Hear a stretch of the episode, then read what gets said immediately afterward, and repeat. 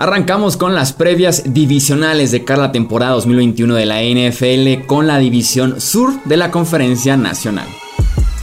Hablemos de fútbol. Hablemos de fútbol. Noticias, análisis, opinión y debate de la NFL con el estilo de Hablemos de fútbol.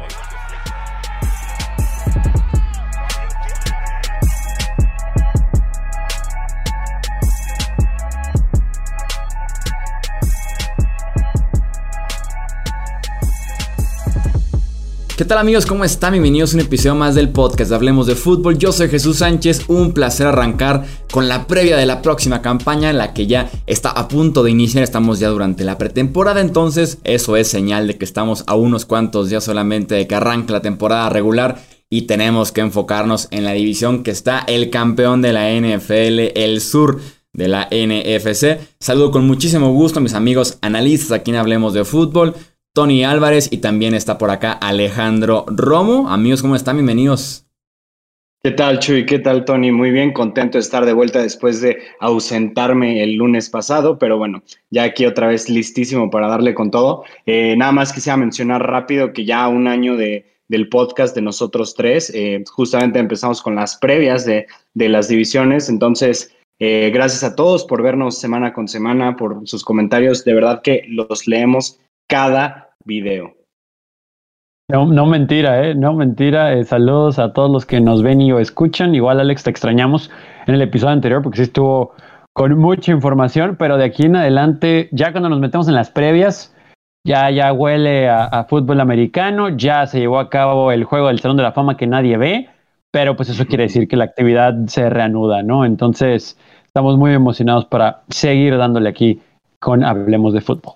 Es cierto, no recordaba que justamente hace un año con las previas fue que nos reunimos aquí los tres para platicar de fútbol, que es las cosas que más disfrutamos hacer en esta vida y que vamos a hacer en los siguientes minutos de este episodio platicando, como les decía, del sur de la NFC. Vamos arrancando y quitando de una vez de la lista al campeón, ¿no? El equipo que creo que es el más sencillo de poder hacer previa, de poder pronosticar lo que les puede esperar la próxima temporada, que son los Tampa Bay Buccaneers. Entre las llegadas más importantes encontramos la del running back Giovanni Bernard, que firmó por una temporada. Entre las salidas tenemos a los linieros ofensivos AQ Shipley, también a Joe Haig, eh, al tackle defensivo Steve McClendon y también al linebacker Dion Buchanan. En la primera ronda tomaron en el draft eh, con la última selección de esa primera vuelta al defensive end outside linebacker Joe Tryon. Eh, se puede decir que son pocas las llegadas, pocas las salidas, porque ese es el gran mérito de este equipo de Tampa Bay, ¿no? El retener a tantos jugadores durante un offseason que se veía complicado, que venías de ser el campeón, con muchísimos agentes libres, que eso hace que el valor suba automáticamente para todos. Y regresan los 22 titulares que estuvieron en el Super Bowl para la próxima temporada, incluyendo a Leonard Fournette, Antonio Brown, Chris Godwin, Rob Gronkowski, Shaquille Barrett, Indamu Kongsu, Lavonte David y hasta el pateador Ryan Sukop pudieron retenerlos en este offseason que pinta para hacer una gran, gran temporada otra vez para Tampa Bay, ¿no? No, totalmente. Digo, eh, retener a todos los eh, jugadores titulares que estaban, digamos, eh, para irse, que se habían quedado sin contrato, es, un logro gigante, porque sabemos que en la liga, especialmente en la agencia libre, les encanta pagar a jugadores que tuvieron impacto en un Super Bowl, que tuvieron impacto en un equipo de playoffs. Sin embargo, algo que benefició un poco eh, a, los Bucks fue que el, salary cap se redujo y eh, vimos una agencia libre muy atípica donde los, eh, donde los equipos no estaban aventando dinero como si nada. Entonces, eso, digamos que les creó, eh, bueno, les dio oportunidad a, los Bucks de ofrecerles contratos de uno o dos años a sus jugadores, hacer que se queden e intentar que vayan, que vayan por otro campeonato. Y esa es la realidad, ¿no? Yo creo que son el equipo a vencer los Bucks, está muy sencillo.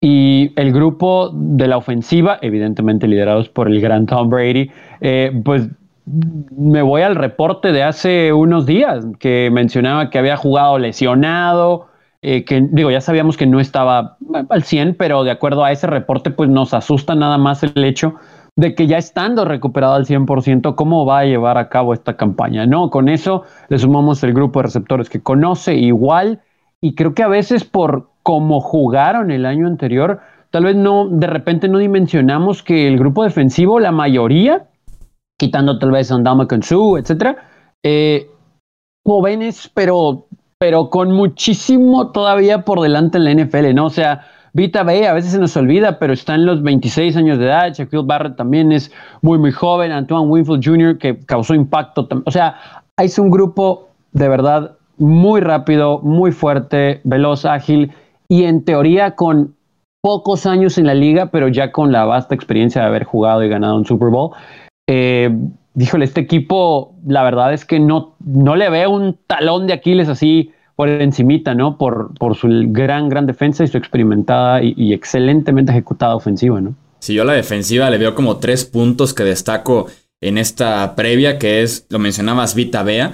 Regresa de lesión porque Vita Bea, recordemos que para el segundo mes de temporada se fractura la pierna y vuelve a estener o vuelve para los playoffs. Una versión eh, no al 100% de Vita Bea. Ahora sí ya está de regreso de esa lesión. De la semana 1 a la semana 5, Vita Bea fue el mejor tackle defensivo según Pro Football Focus. Superó por un punto 1 lo que hizo Aaron Donald. Así que tienes de regreso un excelente tackle defensivo que te presiona, pero también te juega muy, muy bien en el juego terrestre. Destaco el hecho de que Joe Tryon, su novato de primera ronda, va a ser un especialista de pass rush y después de una semana es el que se ha robado las miradas en el training camp de Tampa Bay.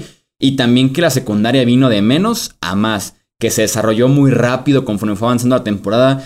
Eh, un inicio un poquito complicado por la misma juventud, por apenas estarse adaptando con la defensiva de Todd Bowles y todo este tipo de factores, pero que termine el año jugando muy fuerte en contra de nada más y nada menos que Aaron Rodgers y que Patrick Mahomes.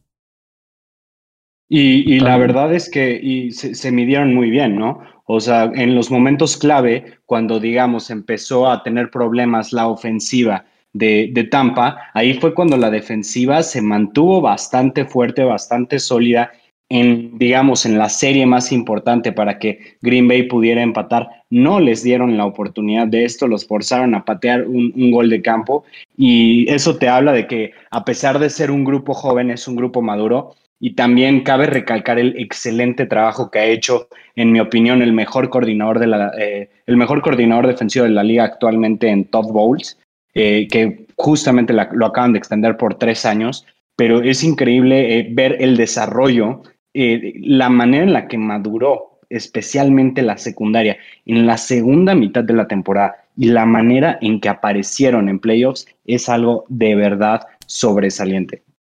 Uno de esos casos en los que tal vez como head coach pues no se le dan las cosas, pero como coordinador eh, la verdad es que lo ha hecho excelente y, bueno, apoyándose también en estos jóvenes que lo han hecho pues muy bien, ¿no? Lavante David, este, Devin White, eh, tal vez los mejores linebackers en cuanto a ejecución y agilidad, presión al quarterback, pero también te pueden defender la carrera, contribuyen cuando hay que ir al flat o ayudar en medio, tal vez a defender un pase muy completo este grupo, ¿no? Y apoyado tal vez en la línea por uno o dos veteranos que tienen mucha experiencia también.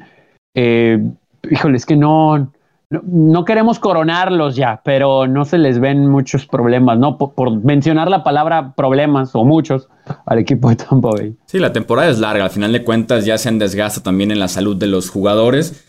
Eh, tal vez como alguna preocupación pudiera ser esos dos factores, desgaste por el estilo físico que tiene y el tema de la salud de la línea ofensiva, que fue inconsistente en ese sentido de mantenerse sano los cinco jugadores la temporada anterior. Nada más fijarnos en lo que mencionabas, el tema de la rodilla de Brady. De los wide receivers, ¿preocupación dices al respecto? Eh, porque pues luego Mike Evans se me lesiona mucho, a veces Antonio mm. Brown también. Eso pudiera ser algo tal vez, pero da la impresión de que hay con qué cubrir las necesidades en caso de, ¿no? Pues te pones a correr la pelota, de cabo tienes ahí un monstruo de tres cabezas. Yo esperaría incluso este año una gran temporada de Antonio Brown. Creo que este año, no quiero decir explota, pero sí se confirma como un wide receiver 3 y que por ahí pudiera desplazar tal vez en números a otras opciones. Creo que Brown le espera una gran temporada, un año más en el sistema, un año más jugando después de que estuvo parado entre demandas, de videos controversiales, salidas de equipos y demás.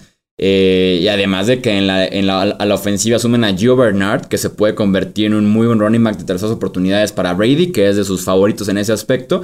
Y, además, y aparte oye Howard, que era el tight end número uno de este equipo que regresa eh, de lesión después de estar casi todo el 2020 fuera. Justamente, ¿no? O sea, se, añaden muchas, eh, bueno, si no muchas, pero varias armas. Otra cosa es que Fournette, eh, tal vez vayamos a ver lo, lo, que vimos en las últimas semanas. Entonces estamos hablando de que ya tienen realmente una, digamos, una potencia en el juego terrestre, un buen corredor eh, para recibir pases que sabemos que Brady siempre favorece a esta clase de jugadores. Y bueno, de, de, receptores tenemos a Godwin, Evans, eh, Antonio Brown, Scotty Miller, Tyler Johnson. Entonces, estamos hablando de que tienen muy, pero muy, eh, tienen un cuerpo muy talentoso, una ofensiva muy explosiva y también estamos hablando de que probablemente tengan, bueno, no probablemente, que tienen el mejor trío de tight ends, ¿no? O sea, tres tight que todos en, la liga conocen, en Cameron Braid, OJ Howard y Gronkowski. Yo creo que van a dominar esta división. Yo creo que si no dominan como tal la conferencia nacional, al menos van a ser de los tres mejores equipos, sin duda alguna, muy probablemente el mejor equipo. Sí, también son favoritos míos en esta división y creo que es amplia la distancia que pudiera haber entre Tampa Bay y el resto de los equipos. Totalmente. Yo, como mínimo, y se me hace una temporada mm, no mala, pero, pero no lo esperaba, 12 triunfos, ¿no? Y creo que pueden ser más de 12 triunfos, pero con la mano en la cintura. Hablemos de los Atlanta Falcons, este equipo que tendrá nuevo head coach en Arthur Smith, el genio detrás del ataque de los últimos años de los Tennessee Titans, para que lo ubiquen más fácil. Se termina la era de Dan Quinn, que nunca pudo componer la defensiva y aparte el manejo de los partidos fue horrendo al punto de convertir a los Falcons hasta en, una broma, no en un meme al final de los partidos. Entre las principales llegadas de los Falcons encontramos al running back Mike Davis, el wide receiver también running back Cordarel Patterson, el linebacker Brandon Copeland, el esquinero Fabian Moreau y el safety Duron Harmon. Entre las salidas de los Falcons, el running back Todd Gurley, que pasó de noche en este equipo, el wide receiver Julio Jones, cambiado a los Titans, el centro Alex Mack, el liniero defensivo Charles Harris, tenemos por ahí de la defensiva secundaria Darquez Denard, Damonte Caesí, Ricardo Allen, Keanu Neal, y en el draft llegó en la primera ronda el tight end Kyle Pitts. ¿Cómo ves esta ofensiva de los Atlanta Falcons, Romo? Digo, lo principal es que hay que recalcar que se fue Julio Jones, ¿no? Entonces, eso por, por otras, digamos, adiciones que le puedas traer al equipo, al, final de cuentas estás diciendo se fue Julio Jones, probablemente el mejor, a mi, a mi gusto, el mejor receptor de la década pasada, más talentoso, más completo, un jugador que te puede hacer todo. Sin embargo, eh, lo positivo es que añaden un arma como Kyle Pitts, ¿no? Que se ve como un Tyrant generacional, que se ve como un, un, Tyrant que probablemente venga a romper récords, eh, muy, o sea, muy probablemente se encuentra una química buena.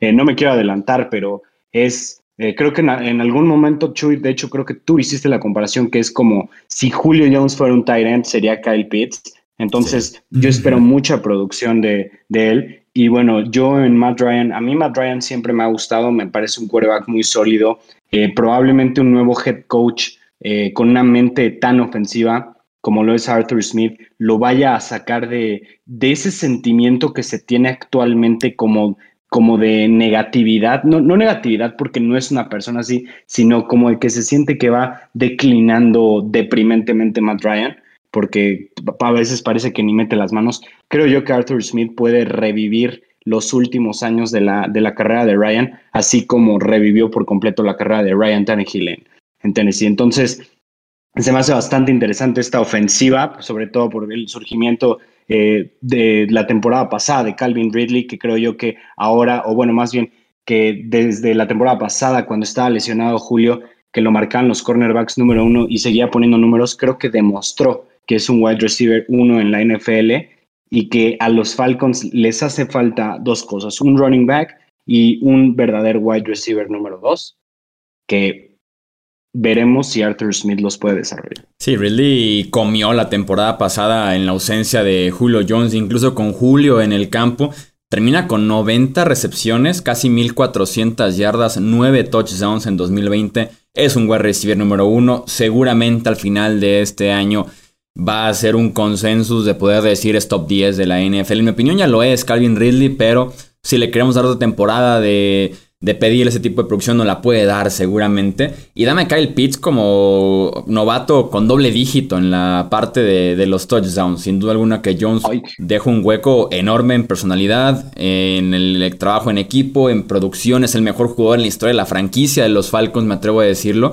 Eh, y Kyle Pitts puede ser ese hombre en zona roja, en terceras oportunidades. Incluso me puedo imaginar a Kyle Pitts alineado más como wide receiver en el slot, en oportunidades importantes y dejar a Hayden Hurst como el tight end sobre la línea, el tight end tradicional. Eh, creo que Kyle Pitts va a producir porque Matt Ryan eh, tal vez en rescatar el partido no te lo puede dar, pero en la producción sigue ahí y más con Arthur Smith ahora. Entonces eh, creo que se van a alimentar bastante bien Ridley, Kyle Pitts y me imagino que Russell Gage, pero sí hay muchas dudas en el resto del grupo de wide de los Falcons. Y también en su línea ofensiva, la línea ofensiva de los Falcons, sobre todo el interior, es bastante, bastante preocupante por la juventud y la inconsistencia. De hecho, ahí me ganaste. Yo te venía a mencionar a Hayden Hurst porque mucha gente podría cuestionar la productividad de esta temporada de Calvin Ridley ante la salida de Julio Jones. Pero Julio Jones estuvo lesionado buena parte del año anterior, uno y dos.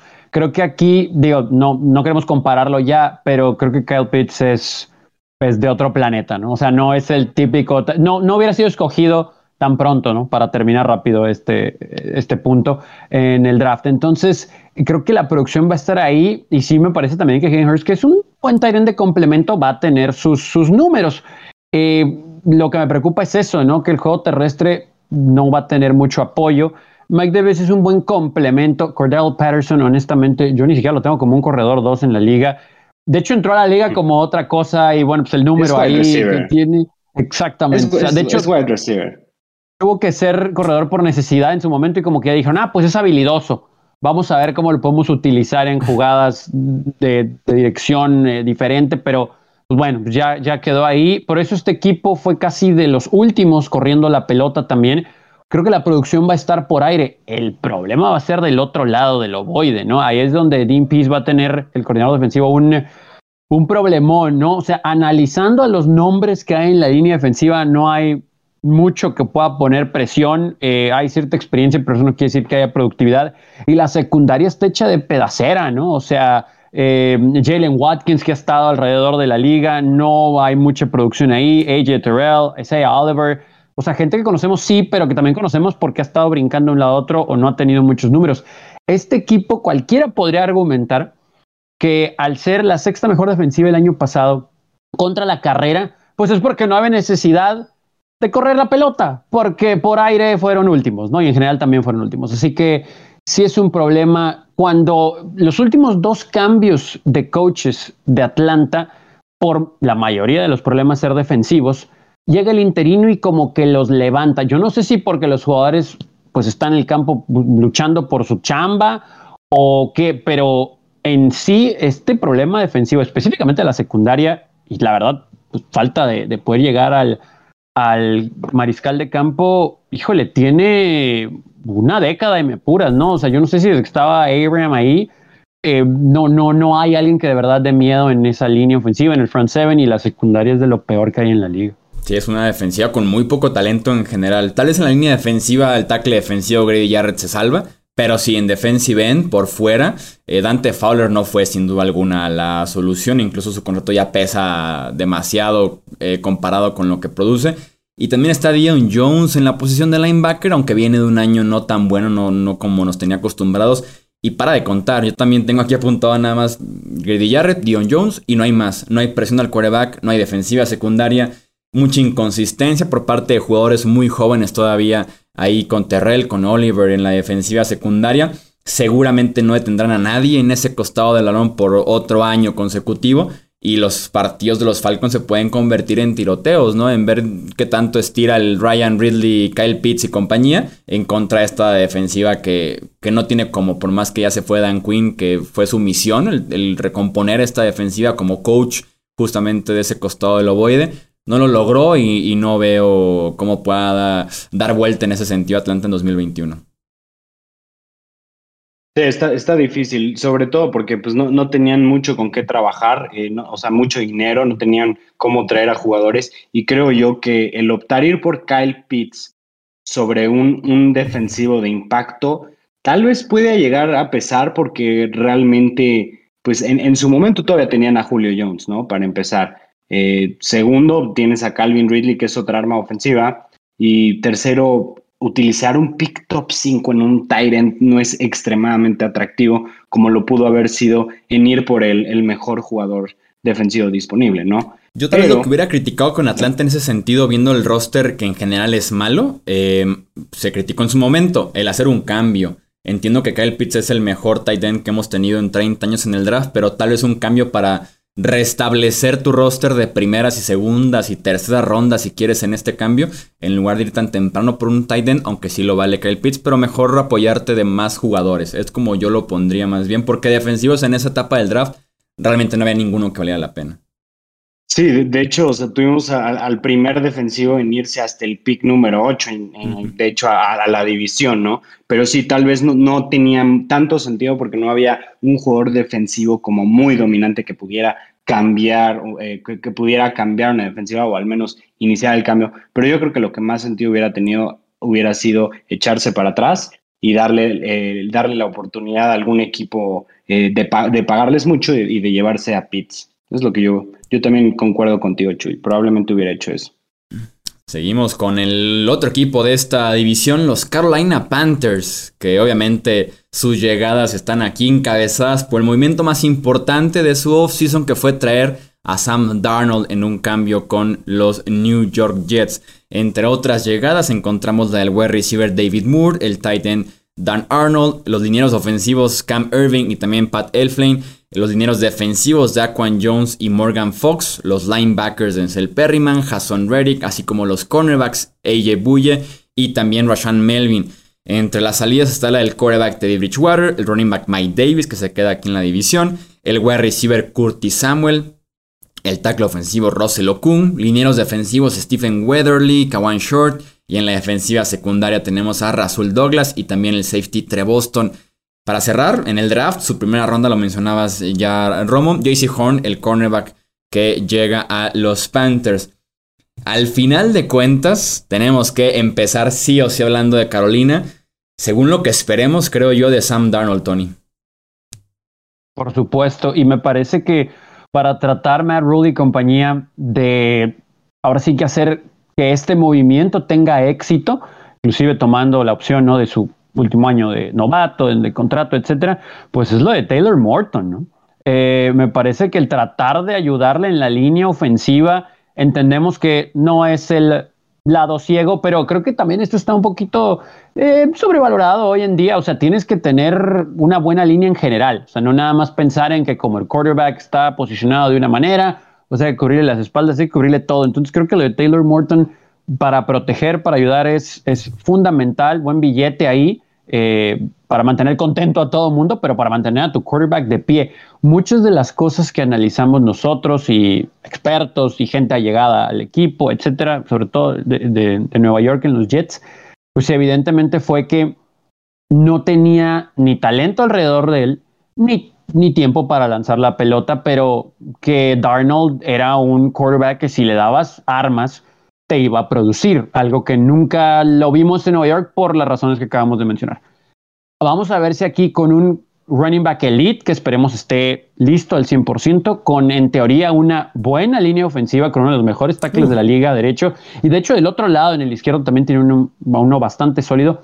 Lo de Curtis Samuel me parece que le va a pegar, pero se reúne nuevamente con Robbie Anderson, que conoce. DJ Moore es un buen, buen eh, running back. Y creo que Matt Rule, a pesar de que yo no soy fan de Matt Rule, hará caminar esta ofensiva. Ya dependerá de Darnold, ¿no? Aquí sí nos vamos a dar cuenta si Darnold tiene el talento suficiente o no para triunfar en la liga. Del otro lado del. antes, de pasarnos, antes de pasarnos a la defensiva, Tony, vamos terminando a hablar de Sam Darnold. Para escuchar también a, a Romo hablar del coreback. Yo nada más agregaría la línea ofensiva de los Panthers, a mí en el papel, se me hace de las peores de la NFL. Eh, con Cameron Irving, el tackle izquierdo, tienes a un jugador que no funcionó en Cleveland, en Kansas City y en Dallas, intentando en diferentes posiciones. La menos ideal me parecería tackle izquierdo justamente. Pat Elflin, jugador de selección alta que ya fracasó en Minnesota y también con los Jets recientemente. Matt Paradise, que no fue la gran firma que se esperaba viniendo de los Broncos. Y el tackle, perdón, y el lado derecho que es el más decente con John Miller y con Taylor Moton, que es de los mejores tackles derechos de la NFL. Entonces, con Darnold me atrevo a decir que lo peor que lo puede pasar en la ofensiva, porque tiene wide receivers, una pelea interesante de tight ends a Christian McCaffrey, obviamente, a Joe Brady como que ofensivo. Lo peor, sin duda alguna, que la puede pasar es por su línea ofensiva, Romo. Te escucho a ti hablar de Darnold. Eh, bueno, primero déjame eh, llevarme con la línea ofensiva y creo que los Panthers hicieron un approach muy raro, o sea, se, enfocaron en traer muchos linieros, eh, digamos, de medio pelo para abajo y realmente no se sienten ni siquiera como parches, ¿no? Entonces, por ahí es por donde está un poco confuso lo que están haciendo, que digo, probablemente confíen en que Joe Brady vaya a poder eh, sacarle lo mejor a ese, a, ese roster de muertos, no, es cierto, pero eh, a un roster, a una línea ofensiva pues bastante comprometida. Entonces, eh, muy, raro lo que hicieron en Agencia Libre, definitivamente. En cuanto a Sam Darnold, pues bueno, lo que, lo que ya dijo Tony, lo que dijo Chuy, creo que nunca lo hemos visto en una oportunidad real. Los Jets, han, los Jets fueron de los peores equipos en los últimos, en los años que él estuvo ahí, pero pues realmente nunca se vio como que él fuera el problema. Si así lo diagnosticó la gerencia general, nuevo coacheo, pues tal vez, ¿no? Pero desde mi punto de vista, Sam Darnold tiene el talento de, poder llevar eh, a, Carolina a un, a un nivel un poco, eh, a un nivel superior. O sea, no, no estoy diciendo que los convierten en contendientes, ni, ni mucho menos, pero creo yo que el techo que tiene Darnold es mucho, pero mucho más alto de lo que tiene Teddy Bridgewater. Sin embargo, también tiene un problema de que entrega el balón demasiado. Desde colegial vimos ese problema. Esas eran las banderas rojas que se tenía de él de si se iban a transmitir esos, e, e, ese, esos turnovers a la NFL, que sí lo han hecho, pero yo creo que bajo Joe Brady, yo creo que le van a sacar lo más que se pueda. Y no se tienen que casar con Darnold, pueden un año, no estoy contento contigo, adiós. Entonces, bueno, están, casi casados para el 2022 porque optaron por tomar la opción de quinto año, que es como de 22 millones, una cosa así, garantizado por completo ya de una vez. Están un poquito casados, pero de todos modos pagando una segunda y una cuarta ronda. Supongo que tenías que verlo aunque sea dos años completos. Creo que ya a diferencia de lo que ustedes creen, yo, yo desapruebo por completo el cambio de Darnold a los Panthers. No me gustó en, en su momento. No me gusta viéndolo tampoco a un mes de que inicie la temporada regular. Me parece que al final de cuentas fue un salto de fe fue confiar en que tú sí vas a sacar lo mejor del coreback. Hemos visto muchas veces a diferentes staff de coacheos que dan ese salto de fe por otros corebacks y que al final de cuentas no termina resultando. Es creer que Darnold puede cambiar, es creer que tú sí vas a sacar la versión de que lo convirtió en un pick top 3 de su respectiva clase del draft. Y yo sigo creyendo que un coreback, cuando es talentoso, cuando tiene buena pinta en la NFL, cuando va a ser ese gran coreback franquicia de X equipo, a pesar de que el equipo tenga problemas, a pesar de que el equipo sea malo en línea ofensiva, malos wide receivers, lo que tú quieras, muestra unos flashes cada domingo. Y con Darnold era mostrar un flash cada 15, 20 días. Entonces, yo, a menos de que mejore considerablemente, no puedo ver a los Panthers como un equipo de playoffs por culpa de Sam Darnold. Me hubiera gustado más que se hubieran esperado.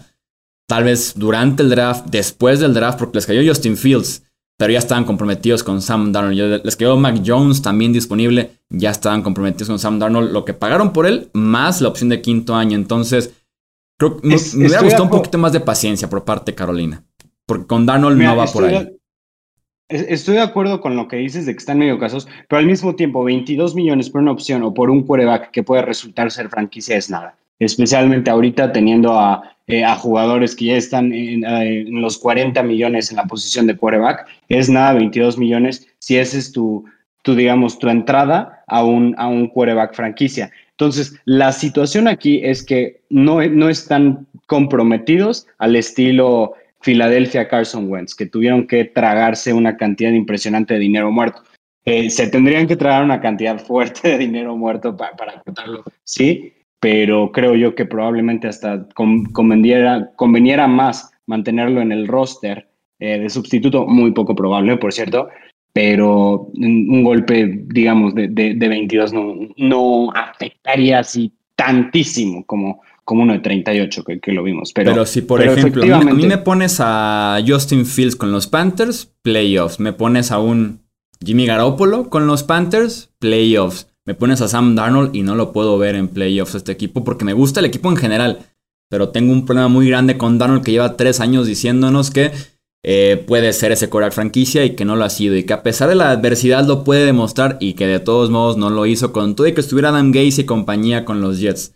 Eh, siento que es un salto de fe que puede salir muy mal para los Panthers.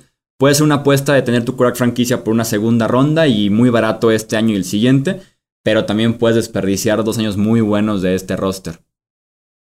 Sobre todo de gente como McCaffrey, los receptores, eh, digo, ahorita hablaremos un poquito de, la defensiva. Yo sí creo que, digo, Brady es un hombre respetado en la liga, entonces creo que si esa línea va a ser lo suficiente, digo, coincido, el lado derecho es lo mejor, evidentemente, pero creo que hay experiencia del otro lado como para mantenerlo de pie, a pesar de que, pues sí, entiendo los cuestionamientos. Digo, ahí Darnold conoce a, gente que llegó de los Jets, a Aven, que digo, pues también evaluar en los Jets es complicado, pero vamos a ver si aquí hay manera de ayudarlo. En términos generales, yo no soy fan de Sam Darnold. De hecho, Alex y yo ahí nos echamos unos rounds con el buen Jorge Villanueva, saludos al Villanueva, por lo de Sam Darnold desde que estaba en USC. Pero aquí al menos tiene armas. vamos a darle ese beneficio de la duda. Tampoco los veo en playoffs, pero creo que por lo menos tiene, pues tiene un corredor, tiene dos, tres receptores, tiene eh, un Tyrant, sí, sí, tiene Tyrant, ¿no? Un, cuerpo interesante de receptores, porque estás hablando de que tienen a, Bradley, eh, digo Bradley Robbie, a este Robbie Anderson, para empezar, a DJ Moore, y se trajeron a Terrence Marshall de, de, LSU en la segunda ronda, que me pareció un pick muy bueno. Luego tienen tres receptores muy sólidos, un corredor elite, elite, perdón, y lo único que le falta es la línea ofensiva, y tal vez por ahí podrían mejorar en Titan. Pasemos ahora sí al costado defensivo que ha estado en construcción dos años y creo que finalmente tiene buena pinta. Creo que es parte de eso, de por qué me gusta este roster de los Panthers. Ryan Burns creo que ahora sí llega a doble dígito. Ha estado cerca de esas doble dígito de capturas con 7.5, después con 9. Creo que ahora sí viene la temporada fuerte de Ryan Burns. Jason Reddick incluso en un rol de pass rusher con los Panthers, que es para lo que lo trajeron. Me gusta también Jason Reddick. Está Jeremy Chin, que ahora será safety, después de ser un excelente linebacker como novato en 2020 y la defensiva secundaria a confiar muchísimo en que JC Horn pueda producir desde el día 1 porque lo necesitan como esquinero titular de esa defensiva. Creo que también está muy bien equipado JC Horn con su estilo de juego para triunfar en la NFL desde temprano. Esta defensiva muy, muy joven, pero creo que va a dar ese paso hacia adelante este año en Carolina. A mí, a mí también me gusta y, y, no, no, hay que, no hay que olvidar el, el defensive tackle que se llevaron el, el, año pasado en primera ronda, se me fue el nombre. Derek Brown. Eh, Derek Brown, exactamente. Yo juraba que se iban a llevar a, a este Isaías, se me están los nombres, a, a Isaiah Simons para suplir a este Luke Kickley, pero me sorprendieron con eso. Entonces espero ver que explote este Derek Brown que me gusta la pareja, eh, la pareja que va a tener con Brian, con Brian Burns eh, a, un lado. Y me gusta mucho Shaq Thomas. Creo yo que es un linebacker muy rápido, es un linebacker versátil.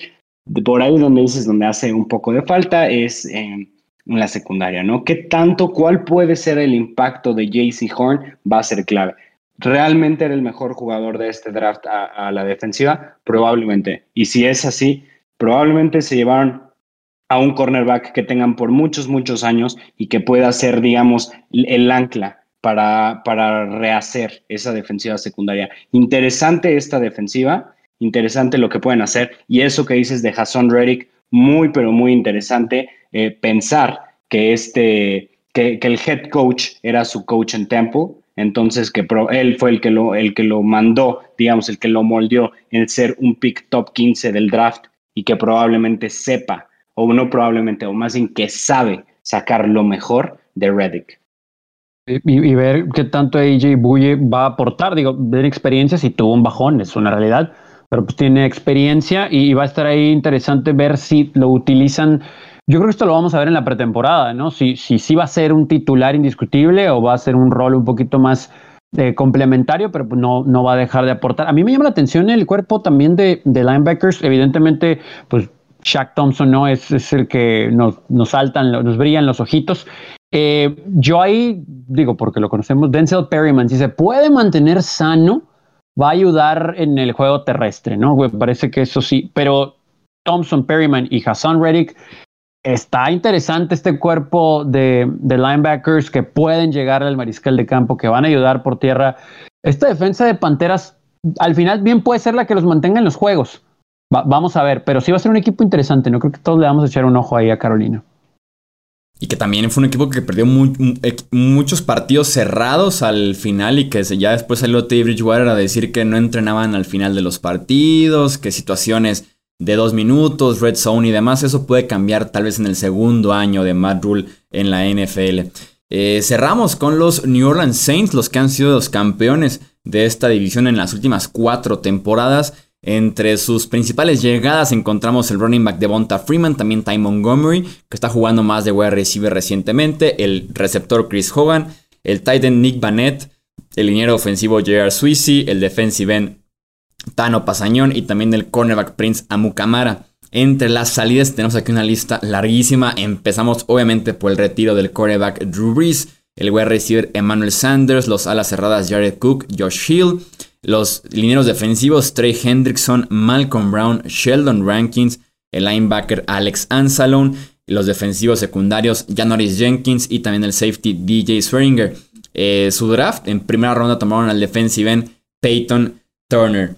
Después de cuatro temporadas consecutivas como campeón de la división y récord ganador, a mí no me gusta cómo pinta el panorama de estos Saints y sí los puedo ver de regreso por debajo de 500 con todo y que se mantiene ahí Sean Payton y que ha sabido trabajar sin Rubris, pero me parece que ahora el proyecto va mucho más allá de eso, el reto de seguir sin tu quarterback y además muchos factores que se le han sumado poco a poco a los Saints. Está el retiro de Rubris, está Michael Thomas lesionado que se habla por lo menos 6 semanas de temporada regular fuera. Salió tu wide receiver número 3, tu tight end número 1. Tu defensive tackle 2 y 3 se fueron. El tackle defensivo principal suspendido 6 partidos.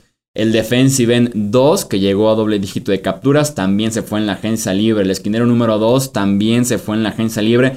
Me parecen demasiados retos sumados al comité de corebacks de Tyson Hill y James Winston como para que los Saints puedan sobrevivir esta temporada 2021. Sobre todo al inicio, que puede ser muy complicado y que después ya sea muy difícil salir de, de este hoyo en Nueva Orleans. Y que los reflectores se va a llevar seguramente esta pelea de Tyson Hill y de James Winston Romo.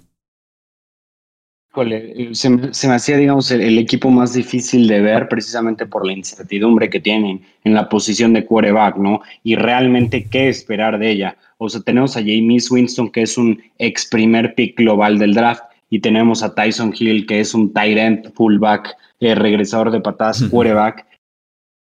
Pero que es, es, muy difícil saber qué, realmente, eh, qué, qué realmente podemos pedir de, de los dos, ¿no? o sea, de Tyson Hill ya sabemos que como quarterback tiene el techo muy limitado, pero la ventaja de tenerlo a él es la cantidad de usos que se, les, se le puede dar, que digo, pueden seguirlo utilizando incluso cuando no sea quarterback.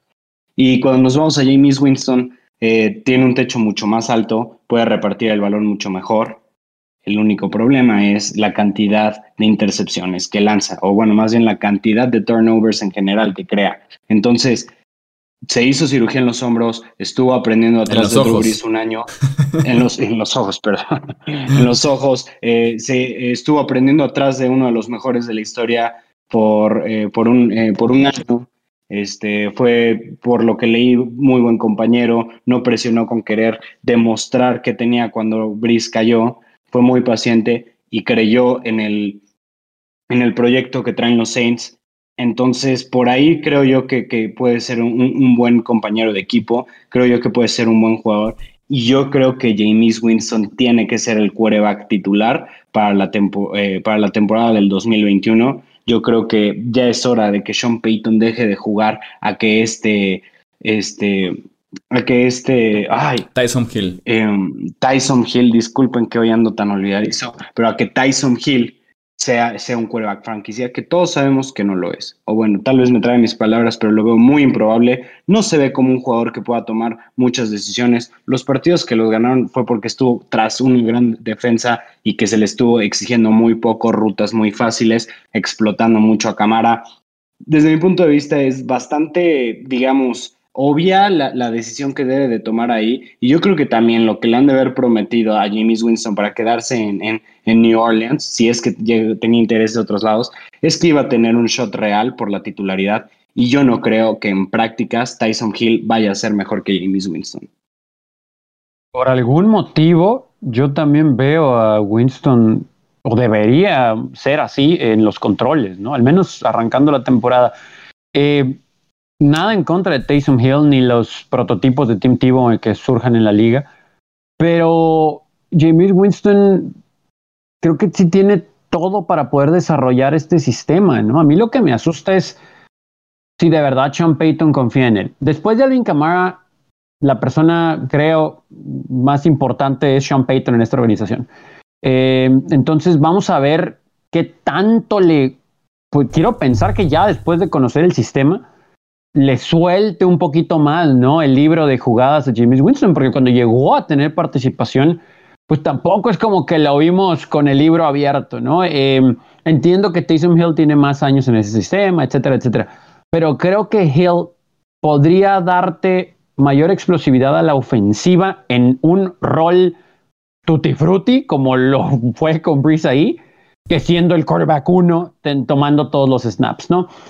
El asunto es que aquí, a escala similar a lo de Darnold, creo que ya depende de Winston y le sumamos la situación de Michael Thomas, que en realidad no hay un cuerpo de receptores, al menos en el primer mes en el que puedas decir, híjole, aquí voy a explotar para poder eh, anotar largo o, de verdad tener una amenaza real para con el rival. La amenaza real es Alvin Kamara corriendo la pelota o saliendo del backfield para atrapar los pases. Y si así va a ser por gran parte de la temporada, sumándole un juego más, no va a poder esta ofensiva. O sea, si, si Winston no tiene las armas al 100% alrededor de él, creo que esta ofensiva no va a caminar y voy a aventarla de una vez, muchachos.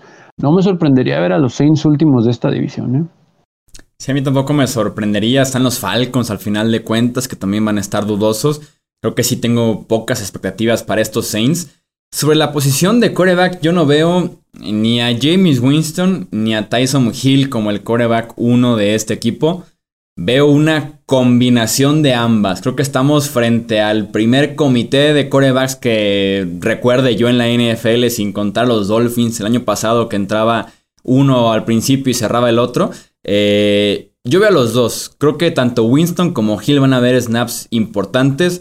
Eh, Sean Payton está casadísimo con Tyson Hill de toda la vida. Es quien ha apostado por este proyecto, es quien poco a poco lo ha regresado a ser coreback en la NFL, quien lo ha aprovechado, optó por jugarlo cuando no estaba Drew la temporada eh, anterior, por darle snaps en línea de gol. Entonces eh, lo comparó con Steve Young, incluso el coreback campeón en los 90 con los San Francisco 49 Entonces, sí, sí, sí que creo que grosería, pero lo ama. O sea, al final de cuentas lo ama.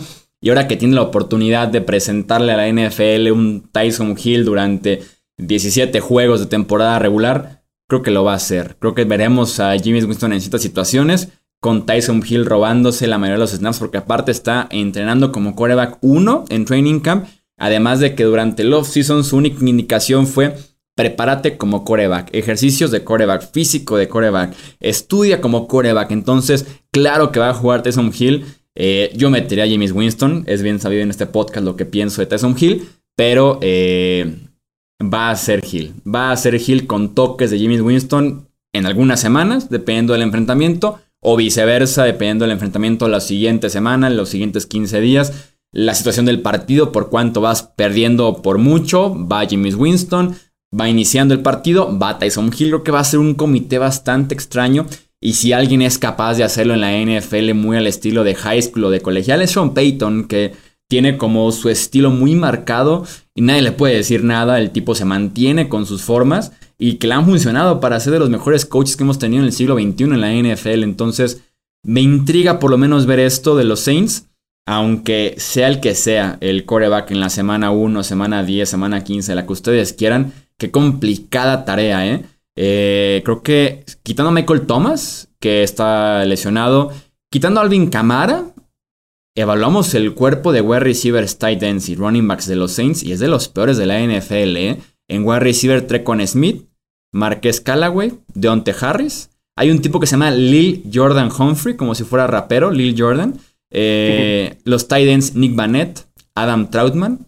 Y está Latavius Murray, Devonta Freeman y Ty Montgomery. Entonces, está grave el que sea el coreback. Eso sí, excelente línea ofensiva, pero muy limitado lo que está alrededor.